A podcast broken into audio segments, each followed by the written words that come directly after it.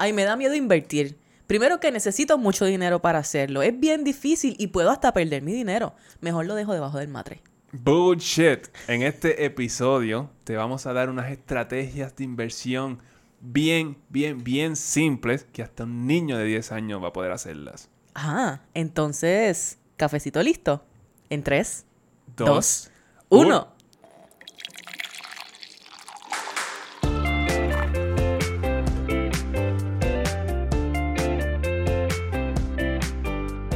Saludos y bienvenidos a Café on a Budget, tu expreso hacia la libertad financiera. Te habla tu host, Manuel Vidal, y me acompaña la mejor money coach de todo el mundo y todo el universo, su Hailey Matos. Manolo, estamos en el episodio 161 de Café on a Budget que sale hoy, en este momento, lunes primero de mayo de 2023 y te damos la bienvenida por cualquiera de las plataformas donde nos estés viendo o escuchando, que si no sabes cuáles son, en alguna de ellas está, pero para que lo sepas, ¿verdad? Apple Podcast, YouTube, Spotify y sabes que también nos ves los domingos y los lunes a las 4 de la tarde por el canal 85 y 285 de Liberty aquí en Puerto Rico para que hagas tu double shot de café on a budget. Siempre felices de verte, de leerte, de escucharte, de que nos des like, de leer tus reviews, de leer tus comentarios. Y tú sabes que si estás en YouTube, dale subscribe, dale a la campanita, todas las cositas lindas y chulas para que siempre estés al tanto de todo lo que tenemos para traerte. Son Café como un montón de tareas, pero No. vale la pena.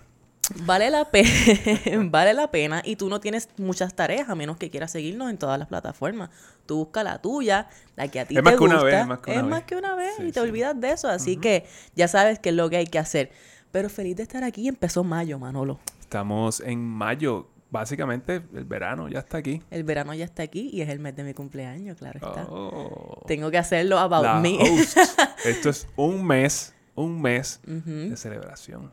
un mes completito de celebración y lo vamos a celebrar contigo si estás en, enlisted, enrolled en las consultas porque mayo se llenó mi gente, así que si te vemos en mayo pues vamos a estar felices de ayudarte a buscar el mejor próximo paso para tu para tu vida financiera y muchas otras cosas que estamos trabajando. No voy a hablar mucho de eso porque No. nos Pero ya junio se está llenando también. Es algo increíble. Ya junio se está llenando. De hecho, junio se está llenando y de seguro hoy junio, no sé si se termina de llenar, pero empieza a llenarse bastante porque hasta hoy fue o es una oferta que lanzamos este fin de semana de el Money Bundle. Flash sale. Flash sale, claro está, aquellas personas que estaban enlistadas en la lista de espera son los primeros que se enteraron y al momento de grabar esto, todavía no es lunes, pero este lunes yo estoy segura que ya quedan pocos espacios, si queda alguno, así que si quieres aprovechar y hablar con nosotros, aprovechar el Money Mindflow, que vienen módulos nuevos por ahí para Money Mindflow y quieres aprovechar y tener 60 minutos compartiendo tus metas financieras con nosotros para recibir unas buenas estrategias para ti, este es el momento, así que ve y chequea a ver si queda algo de eso por ahí. Muchas personas no saben eh, que a veces en muchas de estas consultas los dos estamos presentes. so, tienes dos perspectivas ahí. eh, Sí, la pasamos muy bien, la pasamos muy bien y hemos hablado con personas que están en todos los niveles del espectro, de, de personas que están de verdad batallando con sus deudas y tienen que considerar, eh, qué sé yo, decisiones un poco fuertes, hasta personas que son millonarios que están de verdad buscando las mejores estrategias para seguir haciendo su dinero crecer. Así que estoy segura que podemos ayudarte. Dale para allá. Antes de continuar, Manuel, tú sabes qué es lo que viene ahora. No tengo la más mínima ¿Qué está idea. pasando, Manuel Vidal? ¿Qué está pasando? Los niños de Puerto Rico quieren saber qué está pasando. ¿Qué está pasando? ¿Qué quieren saber los niños hoy? Ay, dije, mira, yo espero que los niños estén bien acomodados porque este, este va a ser, este va a ser bien medio, ¿cómo se llama? No es complicado, pero medio. ¿Estás seguro? Quizás, no sé. Este No sé. es el que está pasando. El que está pasando. Vamos a empezar. Mira, si tú tienes un crédito excelente y vas a comprar o a refinanciar tu casa desde el primero de mayo del 2023, esa hipoteca te va a costar más cara. Ay, Dios. Escuchó bien. Más cara. Aquí no hay noticias buenas, ¿eh? Esto está fuerte. Bueno, si tiene el crédito bueno, no, no son buenas. Exacto, exacto. Esto debido a los cambios que hiciera la Federal Housing eh, Finance Agency, esta, esta es la FHFA, junto a Freddie Mac y Fannie Mae en el costo del Loan Level Pricing Adjustment. ¿Tú habías escuchado sobre ese cargo? El LLPA. Páramelo ahí, porque es que tú me mencionaste aquí al FHFA, a Freddie Mac y Fannie Mae, el Low Level Pricing Adjustment, que hasta se me traba la lengua de tratar de decirlo. Exacto. ¿Qué rayos es todo esto? Yo nunca he escuchado sobre ese cargo. No, nunca, de Probablemente si me está escuchando tampoco lo había oído. Y hemos tenido dos o tres hipotecas. Exacto, nunca lo has visto, nunca lo has visto. Eh, dijérame esto un poquito porque para las personas mortales como nosotros... Que para llevarte, para llevarte al, al Long Level Pricing Adjustment, a este cargo, primero te voy a explicar qué es lo que hace Fannie Mae y Freddie Mac. ¿Qué son Fannie Mae y Freddie Mac? Eh, estas son dos empresas que son patrocinadas, lo que se conoce como empresas patrocinadas por el gobierno, GSCs. Government Sponsored Entity. Interesting. y son, son, empresas que garantizan la mayor parte eh, de los préstamos de los Estados Unidos. Estos de las hipotecas. De las hipotecas. Estos préstamos garantizados se les conoce como préstamos convencionales. Si tú has comprado una casa, si has ido al banco a pedir un préstamo, tú sabes que te ofrecen un préstamo FHA o un préstamo convencional. Esos son los dos principales. Los dos principales. Eh, muchas personas no saben cuál es la diferencia entre uno y el otro. Eh, pero hay unas cuantas diferencias significativas que ya las hemos tocado antes aquí. Busca, busca para atrás. Hay sí, no, las vamos a tocar de nuevo ahora Porque esto se pone más complicado en esto, desde ahora en adelante. So, hasta ahora, ¿verdad? Freddie Mac, Fannie Mae son entidades que están patrocinadas por el gobierno y entonces garantizan la mayor parte de las hipotecas hipotecas convencionales en Estados Unidos. Correcto. ¿Cómo funcionan estas GSEs, estas empresas patrocinadas por el gobierno? Estas empresas le compran los préstamos al banco hipotecario, el que te hace la hipoteca, eh, entonces le proveen al banco con liquidez. ¿Qué significa esto? Que cuando el banco te hace un préstamo hipotecario, pues tú sabes, te dio el dinero, le dio el dinero al comprador. Claro. Para, para que tú obtengas la casa. Los 100 mil o los 200 Exacto. ¿Eso qué quiere decir? Que el banco pues ya no tiene ese dinero disponible. Pero ahora entra Freddie Mac y Fannie Mae en el juego y, le dicen, y le dicen al banco, mira, yo te compro ese préstamo. Entonces ellos reciben otra vez el dinero para atrás. Eso, es lo que sucede. Eso es lo que le llaman el, mercado, bueno, o parte de lo que es el mercado secundario, que ya mismo vamos a ir. Exacto. Luego, ¿qué hace Freddie Mac y Fannie Mae con estos préstamos? Ellos hacen paquetes con estos préstamos para vendérselos a inversionistas en el mercado secundario, en, lo que se conoce como mortgage backed securities. So, hasta ahora el banco me hace el préstamo a mí, luego va, le vende ese préstamo a Freddie y Fannie y Freddie y Fannie cogen todos estos préstamos que ellos han comprado de todos los bancos, los ponen bien lindos en un paquetito, le ponen un lazo y lo venden en el mercado secundario como mortgage backed securities. Exactamente, estos mortgage backed securities, esto fue lo que causó la crisis del 2008, eh, la crisis hipotecaria. Eh, ¿Por qué? Porque hubo unos cuantos de estos productos que estaban bien flojos. Un montón de esos productos, no unos cuantos. Entonces, por ahí se fue todo. Ese fue, ese fue el issue. Había muchos de estos productos que eran bien riesgosos porque le hicieron muchos, muchos, muchos préstamos a personas con créditos bien malos, etcétera. Y se los vendieron a, como, como productos AAA. De inversión, exacto. lo invirtieron como si fueran productos prime y en verdad eran unas porquerías de productos. Exactamente. Por eso se llama el subprime crisis. Mira, en, el buen español eran unas porquerías de productos. nos, fuimos, nos fuimos en el rabbit hole con eso. Ajá. También tengo que eh, volvemos otra vez, que explicarte qué es la FHFA. Tú has, tú has escuchado probablemente de la FHA. eso, esto es otra entidad aparte. La FHFA, Federal Housing Finance Agency, es la agencia fiscalizadora de Freddie y Fannie Mae.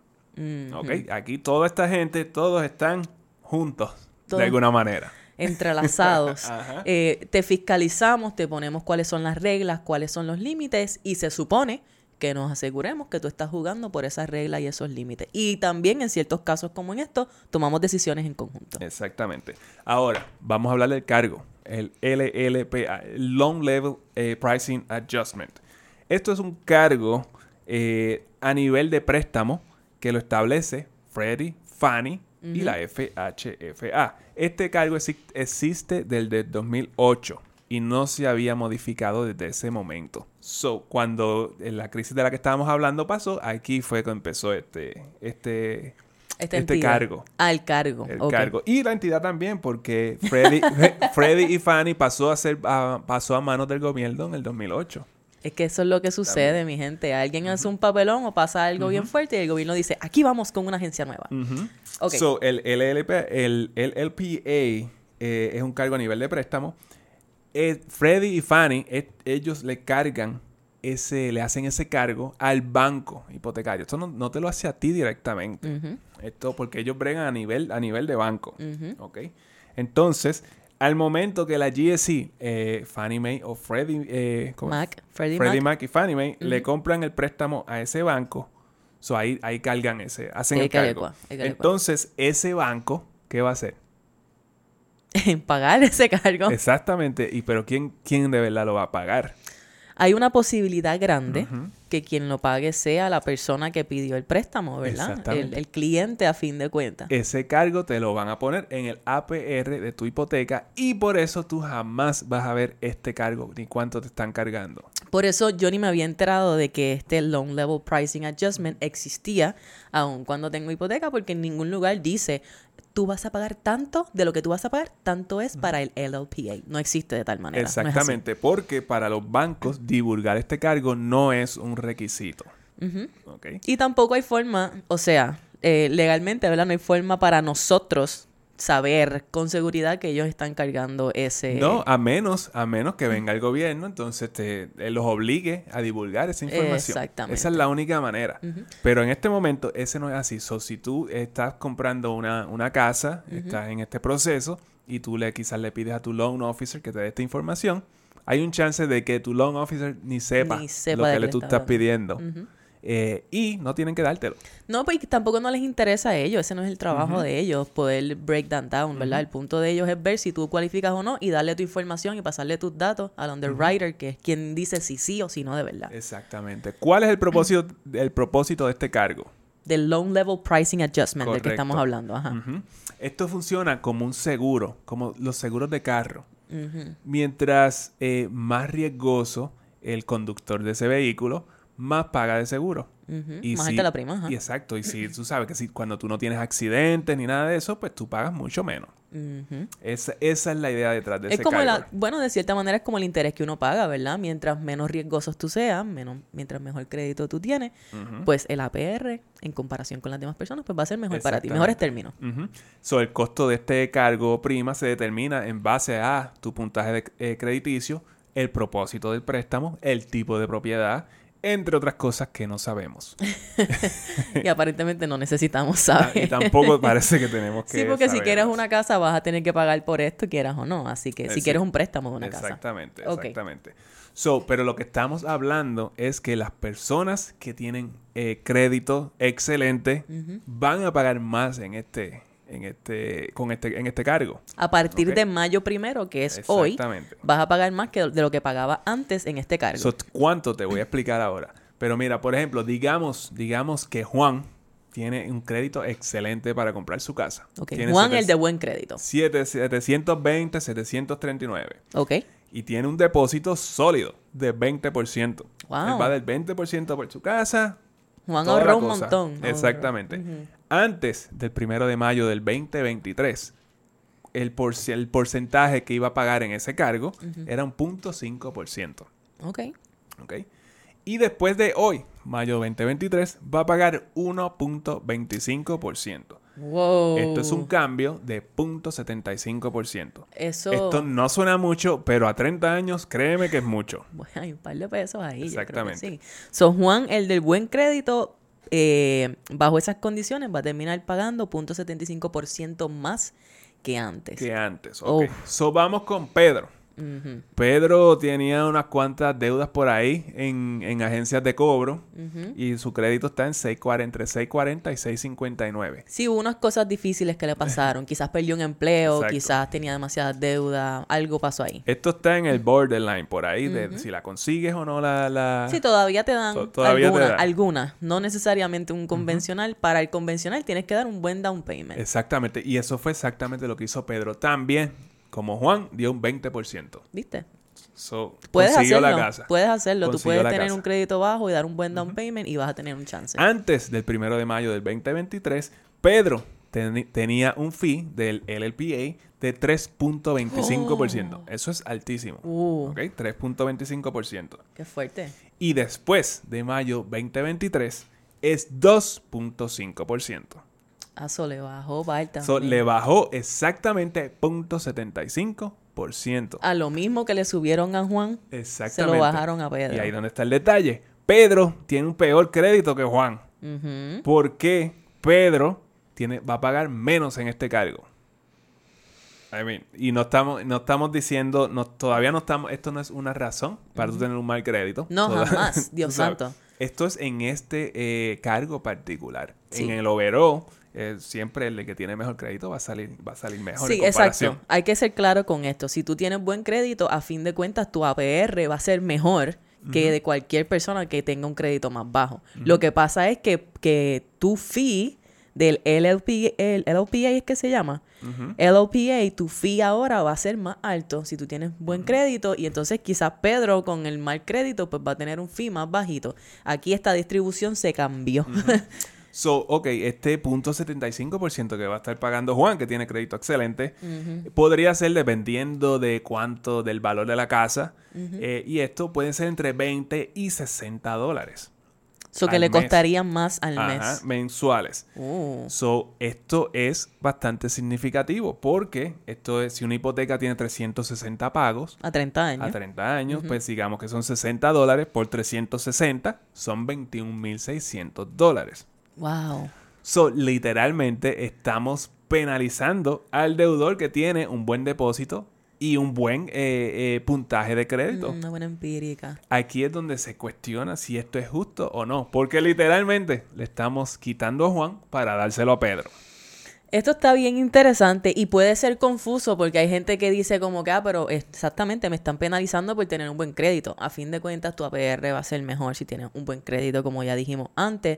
Pero sí entiendo que para mí, quizás me molestaría el hecho de, pero porque yo, estos son 21.600 dólares que yo no le estoy dando a mi principal de mi casa. Exacto, que- Y te los estoy dando a ti porque se los quitaste Esos al quien no tenía buen crédito. Esos 21 mil dólares los tenía que pagar Pedro, que tenía el credit score Eh, más sí. bajito. Pero yo me imagino que entonces esto es para incentivar o facilitar los pagos de las personas que quizás tienen mal crédito, porque a fin de cuentas lo que ellos quieren es que las personas puedan comprar sus casas. Claro, claro, pero pues el que se mata con su crédito Sí, y eso pues está siendo está siendo penalizado aquí. Claro. Y, esa, y, esa es la- y ese es el debate que hay aquí. So, hay mucho, hay- hay- se escucha por ahí mucha esta, esta conversación, pero yo entiendo que las personas no lo están, no se están tomando el tiempo de explicar qué es lo que está pasando. Eh, es como que, Mm. es que no es tan fácil, no es tan fácil de, yo de traté de hacer el mejor esfuerzo eh, posible que yo podía hacer para explicarte esto. Sí, no, exacto. En, en- ¿sabes? En resumen, ¿verdad? Antes de estas agencias, Freddy y Fanny, que, te, que compran los préstamos a los bancos, pues le están cobrando más al banco por los buenos préstamos. Y lo peor de todo es que nadie te va a explicar esto porque ni el banco te lo puede explicar. Bueno, si tú encuentras un banco que te lo pueda explicar, eso está cool. Y si saben cuál es la razón detrás de esto, porque también uno va a escuchar diferentes versiones. Hay personas, de hecho, el gobierno lo está vendiendo como que, ah, esto va a ayudar a las minorías a poder ser dueños de sus casas.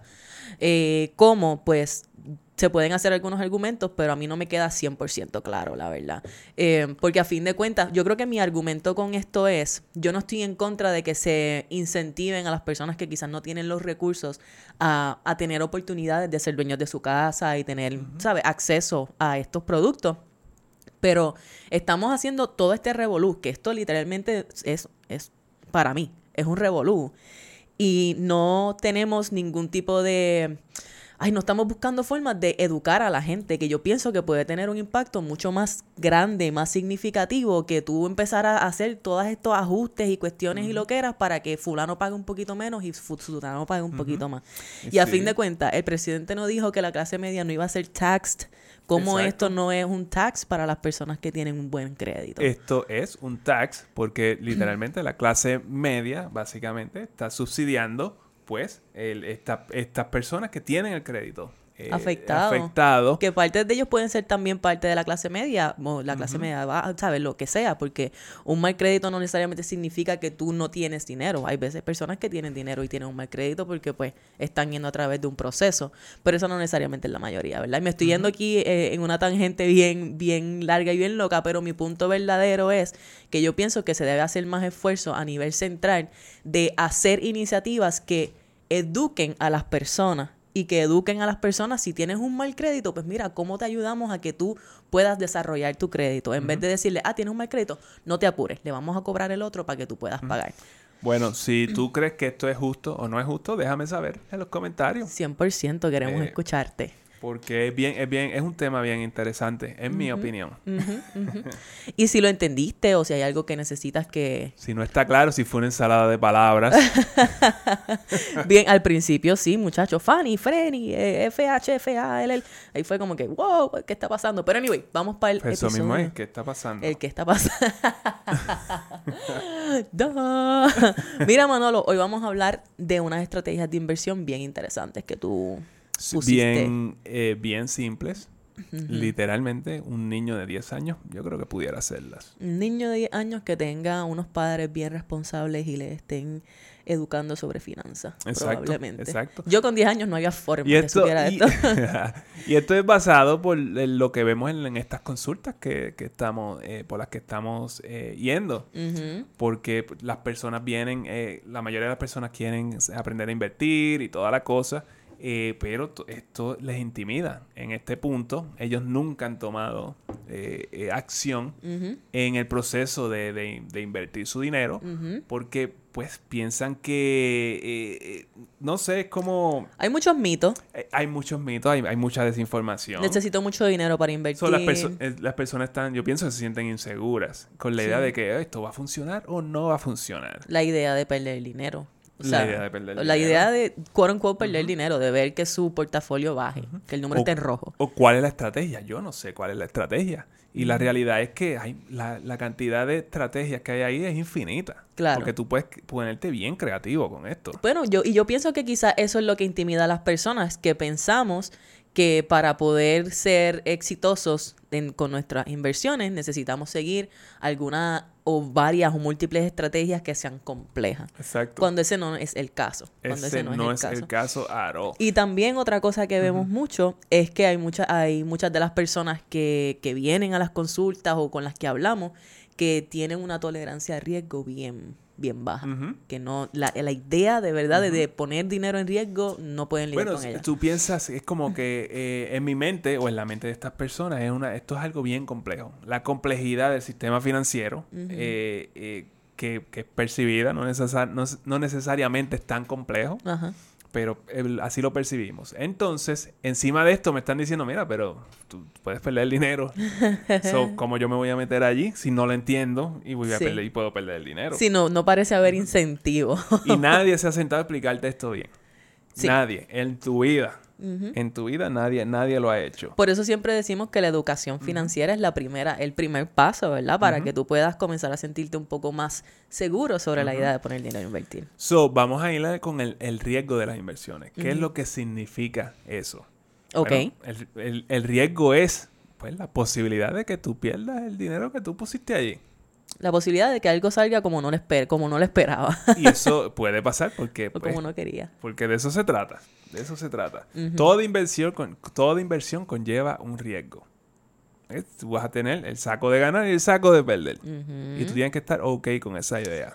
Pero yo creo que el problema que tenemos con ese mensaje de que toda inversión conlleva un riesgo, sobre todo cuando se trata del stock market y real estate y todo eso, es que pensamos que si ponemos una inversión estamos en riesgo de perderlo todo. Exacto, y por eso es que hablamos del riesgo calculado. Tú vas, tú vas a saber cuánto es lo que está ahí en riesgo. No todo lo que está, todo lo que tú pones en el stock market está en riesgo en todo momento. No, y también, o sea, si pensamos en, en ciertos fondos, ¿verdad? Indexados, que hemos hablado de algunas estrategias de estas que son bien sencillas, que son tú le pones dinero al fondo indexado que más te guste consistentemente y sigue por ahí para abajo. Eh, y tú estás poniéndole dinero todos los meses y que vamos a hablar obviamente un poco más sobre esto. Si tú estás invirtiendo de esta manera y el mercado cae, ¿cuáles son los chances de que el mercado caiga a cero? Porque esa es la forma en la cual tú puedes perder, como quien dice, todo tu dinero. Que el mercado baje, baje, baje, mucho más de lo que tú habías, O, ¿sabes? o bueno, o lo, o lo pusiste todo en penny stocks. Tú sabes, Sí. eso, eso son cosas Bueno, también que pasan. Que las entidades se vayan a bancarrota, que tú hayas puesto tu dinero en algunas entidades o corporaciones que dejaron de existir. Exactamente. Pues ahí sí. Pero si estamos hablando de fondos, de fondos indexados, So, de un mercado completo, ahí Ajá, está bien difícil. Hay gente que puso, pues, ten por seguro que eh, Bed Bath Beyond se fue a pique hace una semana y estoy seguro que alguien puso el dinero hace dos semanas en Bed Bath Beyond y lo perdió todo. Acho, ¿tú crees? Seguro que Ay, sí. Dios mío, para mí eso me hace bien difícil de pensar, de verdad. Porque ¿cómo es que tú quieres ponerle todo tu dinero a Bed Bath Beyond? ¿En serio? ¿Quién? El dueño quizá, I don't know. bueno, tú sabes que en Reddit, tú sabes que se riega, se riega esto, Ah, eh, yeah. tú sabes lo de, Sí, ¿cómo sí. se llama? Take eh, Wall Street o whatever, Wall Street. Yo no Eh, me sé, yo no voy a Ah, mira, Reddit. lo de, lo de GameStop, lo que hicieron con GameStop el otro día. Que un montón de gente perdió el dinero. Ok, Anyway, una cosa es el riesgo y lo otro es la tolerancia al riesgo. La tolerancia, la, tolera- la tolerancia. Tengo la lengua trabada. Esto es café, mi gente, no hay nada más, no hay nada más aquí. La tolerancia al riesgo es cuán cómodo o cómo tú te sientes de perder una cantidad de dinero en el mercado. So, ahí es donde estamos. Esto, esta es la diferencia entre el riesgo y la tolerancia al, al riesgo. Y típicamente, ¿verdad? Tienes tolerancia baja, intermedia o alta. Tú analiza dónde tú crees que tú estás allí. Es como que cuán cómodo tú te sientes con que tú pierdas una parte de lo que tú pusiste ahí. Cosa que yo pienso no es que no vaya a pasar, porque es que va a pasar. También, Sí. la, también la tolerancia a riesgo tiene que ver con cuán cómodo o cómoda tú te sientes con la idea de poner dinero en, en inversiones que quizás sean un poco más riesgosas, que hay un riesgo más alto de perder ese dinero o de perder más dinero porque hay una oportunidad de hacer más dinero, ¿verdad? Por ejemplo, las personas que están cool con la idea de invertir en criptomonedas o en penny stocks, pues estas personas se supone que tienen una tolerancia a riesgo bien alta. Pero muchas veces las personas, por lo que he visto, las personas que entran en ese, en esos juegos no tienen idea de cuánto es el riesgo que están tomando. Ah, esos son otros 20 pesos. Eso tiene que ser otro episodio que tenemos que hacer. Eh, continuamos, vamos a continuar. Pero tú sabes, muchas las personas pues tienen miedo a perder el dinero. Eh, y a mí también eso me parece que es la idea de que tú pierdes control de tu dinero. Porque mientras tú piensas que el dinero está seguro en, tus, en tu bolsillo. Sí. Mientras tanto, estamos eh, tomando deudas, no tenemos un presupuesto. ¿Por qué? ¿Y por qué tomamos deuda? Porque pagamos con tarjeta de crédito Sí. por, por mantener el cash en el bolsillo, porque aquí es donde está seguro. ¿Verdad? ¿Y cómo es eso? Que, cómo, ¿Cómo eso significa que tu dinero esté más seguro que poniéndolo a invertir en una compañía? No, o que tú tienes control de tu dinero. Pues esa es la cosa, tú no tienes control de tu dinero si tú estás viviendo de esa manera. A Exactamente. pesar, So, no a pesar de que tu cuenta de cheque o de ahorro dice un número. So, nos estamos engañando a nosotros mismos, ¿verdad? Pensamos que eh, es irónico que pensemos que nadie puede controlar o utilizar nuestro dinero mejor que nosotros cuando en realidad estamos cayendo en todos esos hábitos que Manuel dice y poniéndonos en, en deudas, ¿verdad? Sacando demasiadas deudas, etcétera. En realidad estamos poniéndonos en una posición mucho más riesgosa. El punto es que hay estrategias eh, de inversión relativamente seguras. O sea, donde el riesgo es bien bajo. El riesgo está, pero es bien, bien bajo. Yes.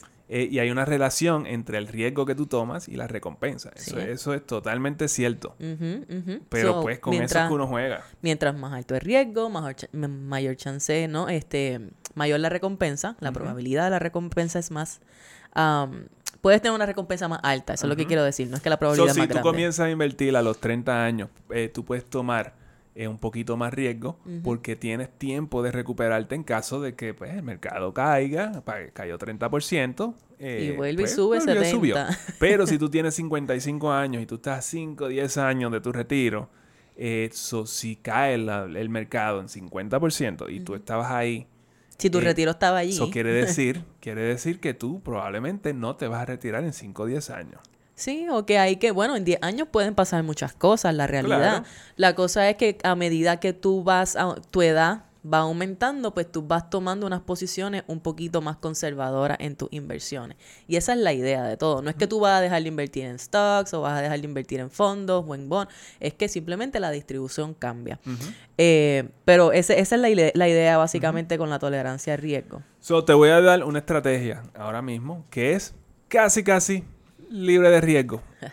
Y te voy a explicar, y, y es con caveats, eh, puedo decir, aquí esto no son, esto no es esta asesoría financiera ni nada de esto. Mm, importante. Eh, es importante mencionarlo. No, Manuel me dijo que pusiera mi dinero en XYZ, yo lo voy a poner todo allí con mis ojos cerrados. No haga eso, mi gente, no haga eso, por favor, por el amor de Dios. Esta estrategia tiene que ver con certificados de depósito. Ay, qué yo atrevido.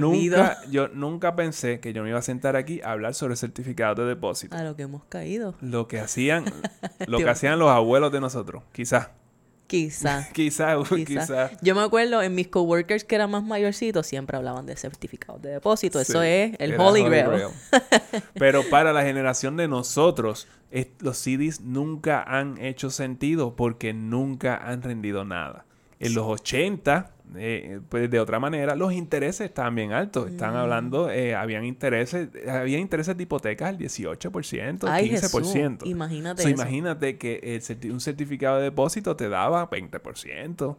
En aquel ah, entonces. Ah, pues con razón. Exactamente. Eso está tremendo. exactamente. Ahí, y por eso eh, nosotros hemos crecido nuestra, nuestra vida adulta, hemos crecido en 0%, intereses de cero. Y por eso es que estamos mal acostumbrados, que ahora estamos viendo intereses de 5% y 6% y estamos volviéndonos locos. Exactamente, era 0% de los certificados de depósito hasta que llegó el, el 2022 y empezaron a subir los intereses.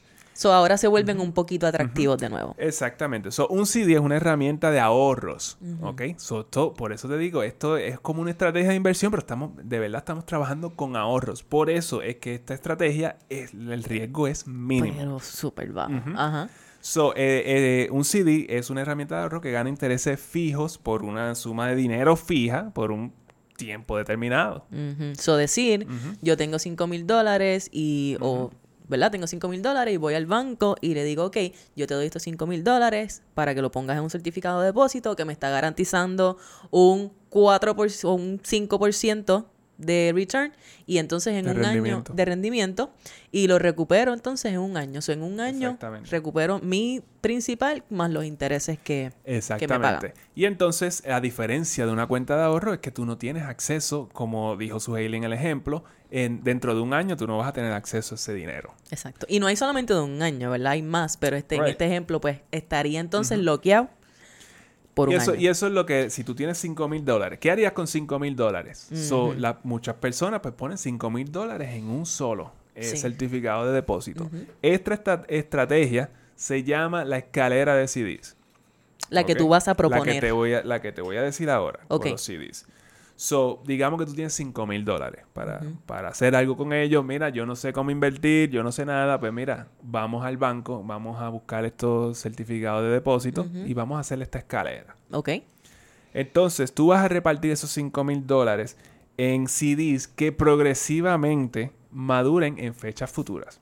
Por ejemplo, tienes 5 mil dólares, tú compras un CD, el primer CD, mil dólares por un año al 5%. Y esto, los intereses, pues depende, pero más o menos ahora mismo hay CDs al 5% y al 5 y pico. El segundo CD, mil dólares por dos años al 4.8. El tercero, mil dólares por tres años al 4.5. Y después al 4.0 al 3.8. Eh, cada, eh, mientras más lejos eh, la, madurez. la fecha de madurez. La fecha de madurez del CD, menos interés te paga. esa, esa, es la, la idea. Pero la idea es que tú cada año vas a tener una parte de tu dinero eh, volviendo a tus manos y tú vuelves, eh, si, si, los CDs todavía están atractivos o los intereses son más altos, tú vuelves y compras uno de cinco años. al, año, al año me devolvieron los primeros mil dólares con su rendimiento y yo estoy viendo que los CDs todavía están atractivos y yo no quiero lidiar con ninguna otra inversión porque me da cosa, me da pereza, me da miedo pues mira, ah, los CD están a cinco y pico, ok, pues ponme este por X cantidad de tiempo de nuevo, ponlo allí. Y la cosa es que todos los años tú estás recibiendo parte de ese dinero en tus manos para que tengas entonces esa flexibilidad de utilizarlo en lo que tú quieras. Hay personas que ponen el dinero en CDs porque quieren comprar una casa en uno o dos años o quieren entonces maximizar su rendimiento en lo que se preparan completamente para la compra. Hay personas que tienen herencias que todavía no saben qué hacer con ese dinero y lo que hacen es que lo ponen entonces en vehículos como este, una escalera de esas con herencia, sería brutal. So, la idea es que si eh, tú por, no eh, eh, encerrar ese dinero por cinco años, pues tú lo puedes hacer de esta manera y siempre vas a garantizar un buen rendimiento en el futuro. Porque la diferencia de tener, ahora mismo tú puedes tener una, una eh, cuenta de ahorros de alto rendimiento que nosotros hablamos aquí bastante y tú puedes conseguir un 4, cuatro y pico sí, por ciento, pero la diferencia de un CD es que ese, esa tasa de interés no es garantizada. En, la cuenta, de, ahorros. En el CD sí. So, la cuenta de ahorro, de aquí a tres meses, bajo, la bajo el interés y ya. Claro, so, por ejemplo, nosotros teníamos nuestra cuenta de ahorros de alto rendimiento em, desde hace años. Entonces, cuando los intereses bajaron bien brutal cuando la pandemia, esos intereses... Lo vimos bajar a 0.5%. Eh, casi cero. Casi cero por un buen tiempo. Hasta que entonces los intereses comenzaron a subir de nuevo y ahora entonces eh, eh, automáticamente subió ese, por ciento, ese, ese, rendimiento que nos da esa cuenta de ahorro. La diferencia es que en el CD cuando dice 5%, pues 5% por el término en el que tú hayas acordado. Eso tú me dices 5%, eso, eso es una porquería. Quizás me puedes decir, pero yo, eso es bastante dinero para tú no estar tomando ningún riesgo. ¿Por qué? ¿Por qué? Porque todavía estas cuentas están eh, eh, garantizadas por el FDIC. So, todavía tú tienes 250 mil dólares garantizados por banco aquí. So, tu riesgo es, es, mínimo y te están dando 5%. Eso es bastante garantizado. ¿Cuánto dinero es eso? Yo he visto, yo he visto eh, negocios de bienes raíces, de deals, de flips, y eso que lo que dan es 10-12%, y la cantidad de trabajo y estrés. Y el riesgo que hay en eso y el riesgo es increíblemente alto. Exacto, exacto. Es una cuestión de, percepción también, ¿verdad? Si tú eres una persona que eres hábil en las inversiones o eres una persona que te sientes cómodo tomando o cómoda tomando riesgo, pues quizás tú ves 5% y tú dices, ay, no, eso no me llama la atención para nada, no es lo que yo estoy buscando, me voy a, a invertir en otro lugar donde me dé mejor rendimiento. Pero también estamos aquí en este episodio considerando a las personas que no se sienten cómodas con la idea de invertir, quizás no todavía, y quizás están en el proceso de educarse y mientras se están educando, ¿qué alternativa tienen? Poner el dinero en una cuenta donde no les da nada, pues quizás una alternativa como este CD Ladder les puede funcionar. También hemos visto gente que tienen cuentas de ahorro gigantes. Hay personas que hemos hablado con personas, más de una, más de dos, eh, más de tres, que tienen 100 mil dólares o más en una cuenta de ahorro que no le está dando rendimiento.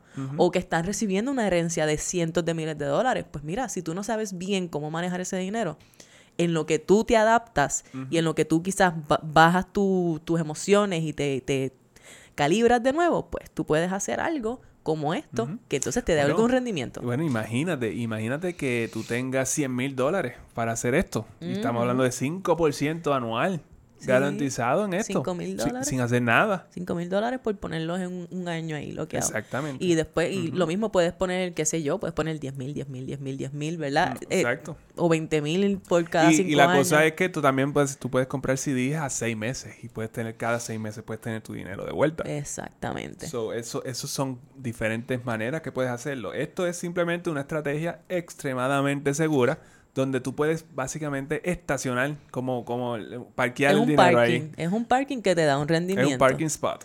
No que te quita, sino que te da algo por lo menos. Exactamente. Yo pienso que eso es una estrategia y también esto se hace con bonos y toda la cosa. Esto hay un montón de maneras de tú hacer esto, pero con CDs todo el mundo sabe lo que es un CD. Ahora mismo en Puerto Rico, pues yo no veo CDs que paguen tanto, mm. pero estos bancos online ahora mismo están ofreciendo CDs al 5 y pico. Hemos visto CDs a 5, 5 y pico. y algunos bancos regionales, y yo también pienso que los bancos eh, van a empezar a subir estos intereses porque están en necesidad de conseguir eh, depósitos nuevos. Ahora están compitiendo con Apple que está tirándose el high yield savings sacaron ese Exactamente, y con Wells Fargo, Bank of America, con todos ellos que antes no eran una competencia porque ellos no se metían en, en, en las áreas pequeñas, pero pues ya las circunstancias los obligó. La piña está agria.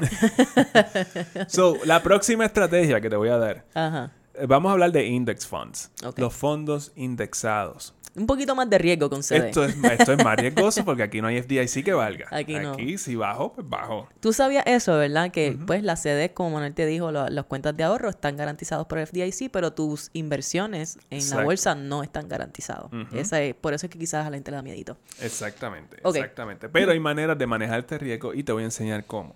Un fondo indexado es un tipo, es un tipo de fondo que busca copiar algunos de estos índices eh, bursátiles del mercado, digamos como el S&P 500, el S&P 500, son las 500 compañías más, eh, eh, más grandes y más, eh, Influyentes, más influyentes de la economía americana. Ajá. Exactamente, es en base, en base a desempeño. Cuando una compañía que está allá adentro no está desempeñándose de la manera del, de, como se espera para el S&P 500, la sacan y ponen la próxima. Y así ese índice lleva creciendo por los últimos 50 años. Eh, creo que eso quedó claro, ¿verdad? Sí, Eh, so, un index fund es una, es una canasta. De acciones. La canasta de todas esas acciones, y tiene, entonces su- sus distribuciones pues están establecidas por la persona que maneja ese fondo. ¿Dónde tú puedes conseguir esto? Un montón de maneras. Un montón de maneras. Tú, eh, en cualquier aplicación de estas que tú uses en Robinhood o, o la que sea, Cualquier eh, cuenta de inversión. cualquier cuenta de inversión, tú tienes acceso a unos fondos mutuos que reflejan esto. O ETFs que también lo reflejan. Que son un tipo de fondo mutuo, Ujú. pero es, es mucho más eh, eh, Económico. económico. porque el, you know, los boards y eso son más pequeños, los costos son más bajos. A nosotros nos encantan los ETFs, pero no te puedo decir a ti, mira, busca esta, este ETF, porque te dijimos que esto no es asesoría. Así que encuentra, encuentra los tuyos.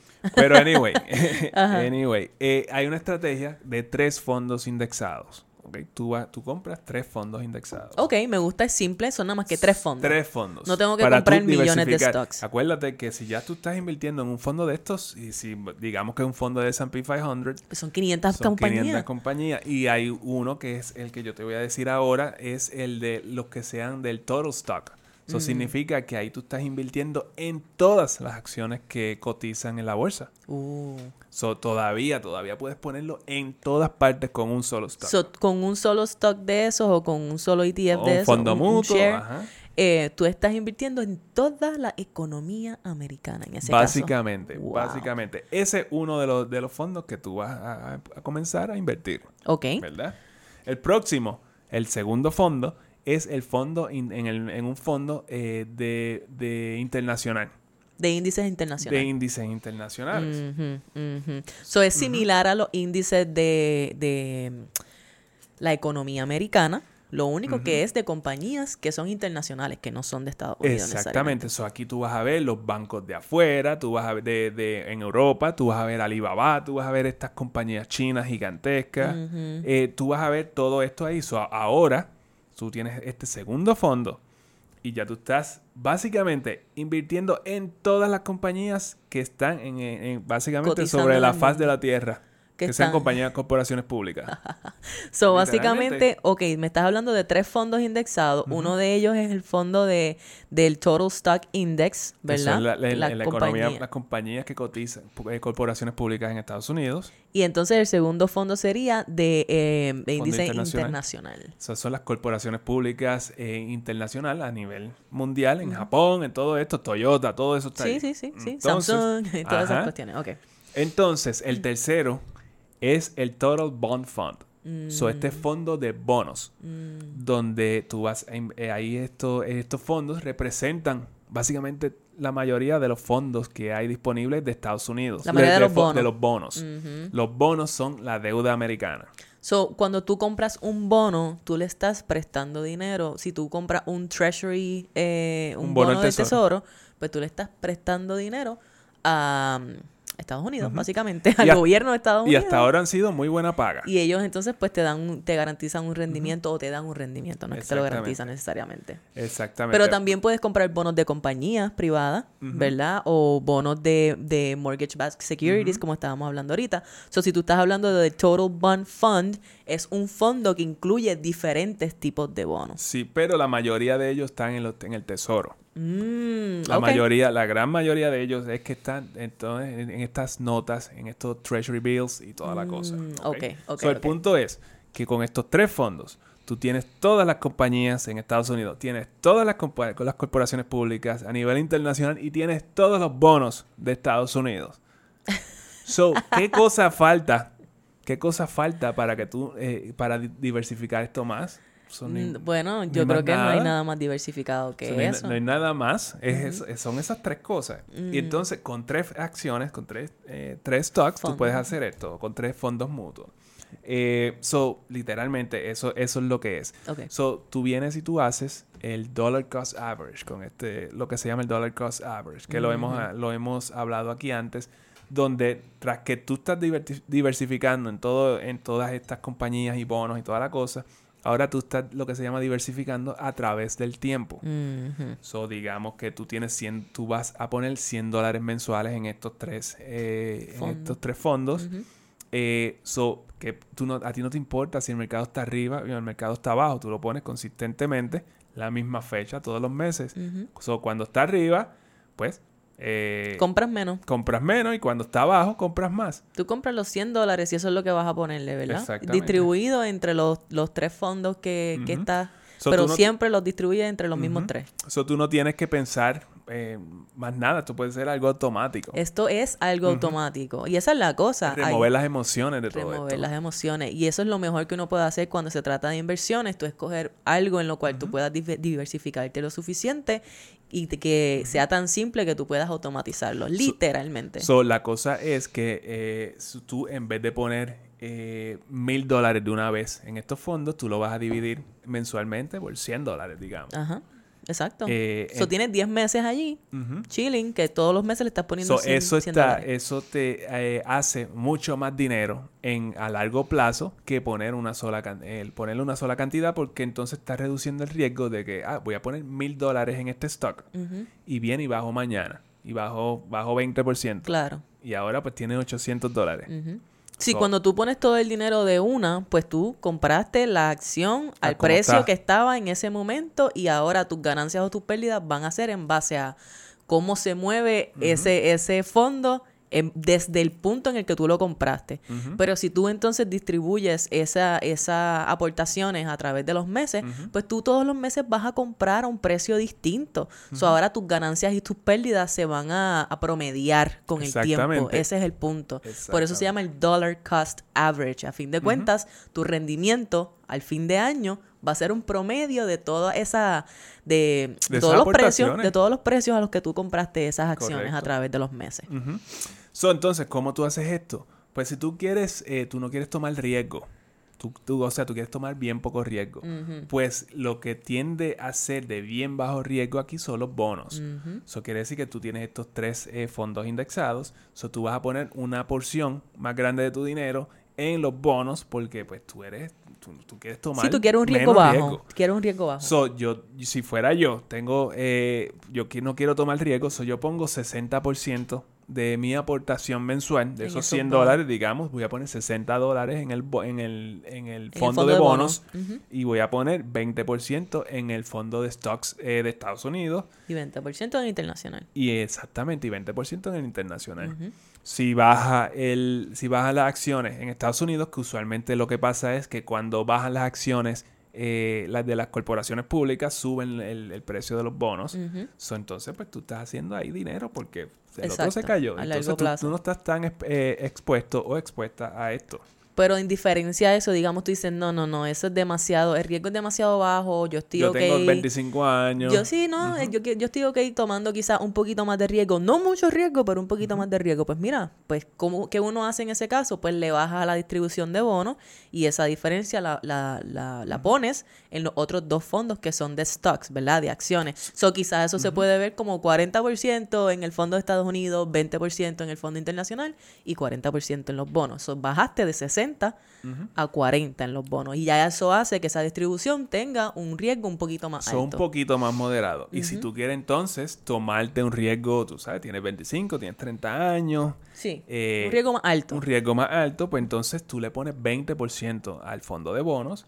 Eh, y esto, es- esto es una distribución que yo pongo acá como yo lo haría. Ejemplo So, sencillo. 40 y 40% en el total stock en todas las compañías en Estados Unidos y 40% en todas las compañías a nivel mundial. 40 en Estados Unidos en stocks, 40 en, en nivel eh, internacional stocks y 20% en bonos solamente. El punto es que esto, tú- esto se puede automati- automatizar Sí.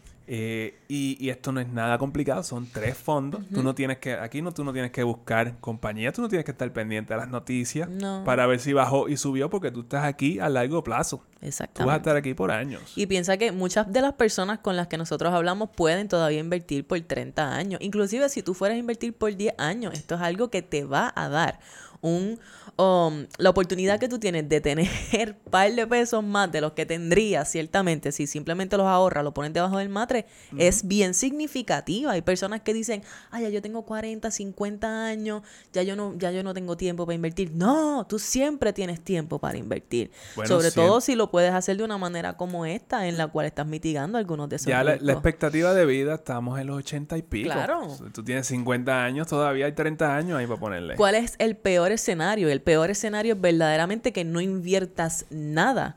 Que no, porque ese dinero no es como que tú lo vas a guardar. El dinero es que lo vas a guardar.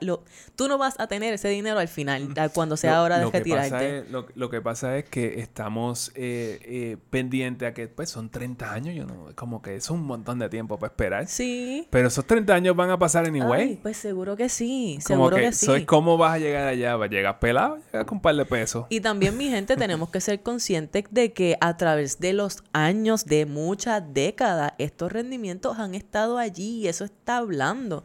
Yo tenemos que abrir un poquito nuestra mente a la idea de que podemos ser parte del juego, ¿verdad? Financiero económico y crear algo de riqueza, no importa qué edad tú tengas, crear algo- de riqueza para que tengas algo más al momento de tu retiro y entonces no tengas que depender solamente de lo que el gobierno te pueda dar, etcétera.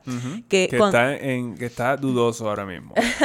So, entonces, eh, volviendo ¿verdad? a las distribuciones, pues la regla general es que mientras más joven tú eres, más te puedes ir al nivel de los stocks. Tú puedes distribuir esto como tú quieras. Nosotros aquí te estamos dando algunos ejemplos. Tú puedes decir, ah, pues yo tengo 20 años, me voy full on stocks. Olvídate de los bonos ahora mismo. Como te decimos, el atractivo de los bonos hoy día es que como los intereses están subiendo, pues entonces te están dando un mejor rendimiento que hace, ¿sabes? Los últimos 10, 15 años atrás. Eh, si tú ya estás acercándote a los 50 años, pues ya tienes que entonces considerar poner un poquito más de tu distribución en bonos. Si antes no tenías nada en bonos, todo era en stocks, pues mira, empieza a ponerle aunque sea 10% a tus bonos o 20% a tus bonos y así sucesivamente, hasta que ya cuando tú tengas su- tu edad de retiro, ya esa distribución va a cambiar bastante. So, vamos y digamos que ya tú empezaste a hacer esta estrategia y tienes tu fondo en todas las compañías en Estados Unidos, fondo, fondo internacional, fondo de bonos. Eh, de vez en cuando, lo que, lo que va a pasar ahora es que tú vas a tener que rebalancear tu portafolio. claro. ¿Y qué significa rebalancear? Esto quiere decir que de vez en cuando tú vas a entrar ahí, tú vas a mirar cuál es la distribución que tiene tu portfolio. Pues digamos que cada seis meses, hay una vez al año, hay gente que lo hace trimestral, eh, hay gente que lo hace mensual, pero yo pienso que eso no... La necesidad de, de, la- de rebalance, ¿verdad? O la redistribución es que eh, el que tú le pongas 30, 30 33% a cada uno de estos fondos no te va a garantizar que al cabo de un año es- tu dinero esté distribuido de esa misma forma. Exactamente. Porque van a haber algunos de estos productos que quizás van a crecer más que otros. Exactamente, si tú digamos que estamos en el 2021 Ujú. y el stock market creció en Estados Unidos, creció 30%. Uf, Eso quiere decir que quizás ahora tu distribución, tú pensabas que, que tenías 40% en, en, en stocks y ahora tienes 50 o 50 o 60%. So, la mitad o más de tu portafolio está en stocks ahora mismo. Entonces quizás eso no es el riesgo que tú originalmente querías tomar. Exacto. So, ese momento, ese es el momento de tú entonces hacer movimiento. Rebalancear o redistribuir. Tienes que rebalancear tu dinero para que caiga más o menos con el, en, el, en el- la distribución que tenías anteriormente. ¿Y qué, de qué manera se puede hacer eso? Bueno, pues tú entonces, tú puedes eh, eh, eh, alterar la aportación que tú haces mensualmente, entonces, a esa parte. So, si esa parte es la que está muy por encima, pues mira, quizás este año o estos próximos seis meses no le vamos a poner nada aquí, te vas a enfocar en los otros dos. Sí. eh, Sí, el que, esté, que el, que muy, dos fondos. el que esté muy por encima, pues quizás ahora tú le vas a hacer una distribución más baja para Exacto. entonces poder eh, como que A- nivelarlo con el tiempo. Otra manera de nivelarlo es pues vendiendo alguno de esos stocks para comprar eh, una manera más inmediata de hacerlo y comprarle el- el cual- alguno de los otros fondos. Pero esto, si como son ganancias, posiblemente sean son ganancias. Eh, pues tengas que pagar algunos taxes por eso. So, Exacto. siempre tienes que tener eso en mente. Siempre para mí la mejor manera es simplemente alterar la aportación porque pues tú no vas a pagar taxes hasta que tú vendas eso. Exacto. Y entonces si tú vendes los stocks solamente o vendes las acciones solamente por rebalancear, pues entonces vas a tener que pagar contribuciones. Y sepa que este, te- existen los taxes de bienes, de como los capital gains. Entonces, después que tú tengas estos fondos por un año, so, tú vas a pagar capital gains tax, que son más bajitos que el tax e income tax, que, que es el que normalmente So, conocemos. si tú vendes dentro de un año, si, si, si vendes hasta- si vendes la acción antes del año, antes del año, pagas tax e income tax. como si fuera income tax. Exactamente. Si tú vendes después del año de haber adquirido esa acción, pues entonces se considera capital gains. No somos CPA ni mucho menos, pero, Pero es pagan regla menos. general. Pero entonces como, como capital gains, pues pagas menos en contribución. El punto es que no hay excusa para no invertir.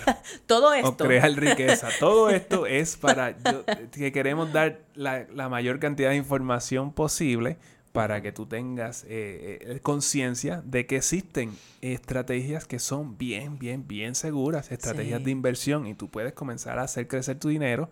Y, y bueno, el miedo a perder el dinero pues no debería ser una, una, una excusa para no invertir. es para que vayas perdiendo ese miedo, porque mientras más tú dejes que ese miedo te paralice, más tiempo va a pasar. Y una de- el factor más importante de tu crear riqueza en el stock market es estar dentro del stock market por la mayor cantidad de tiempo posible.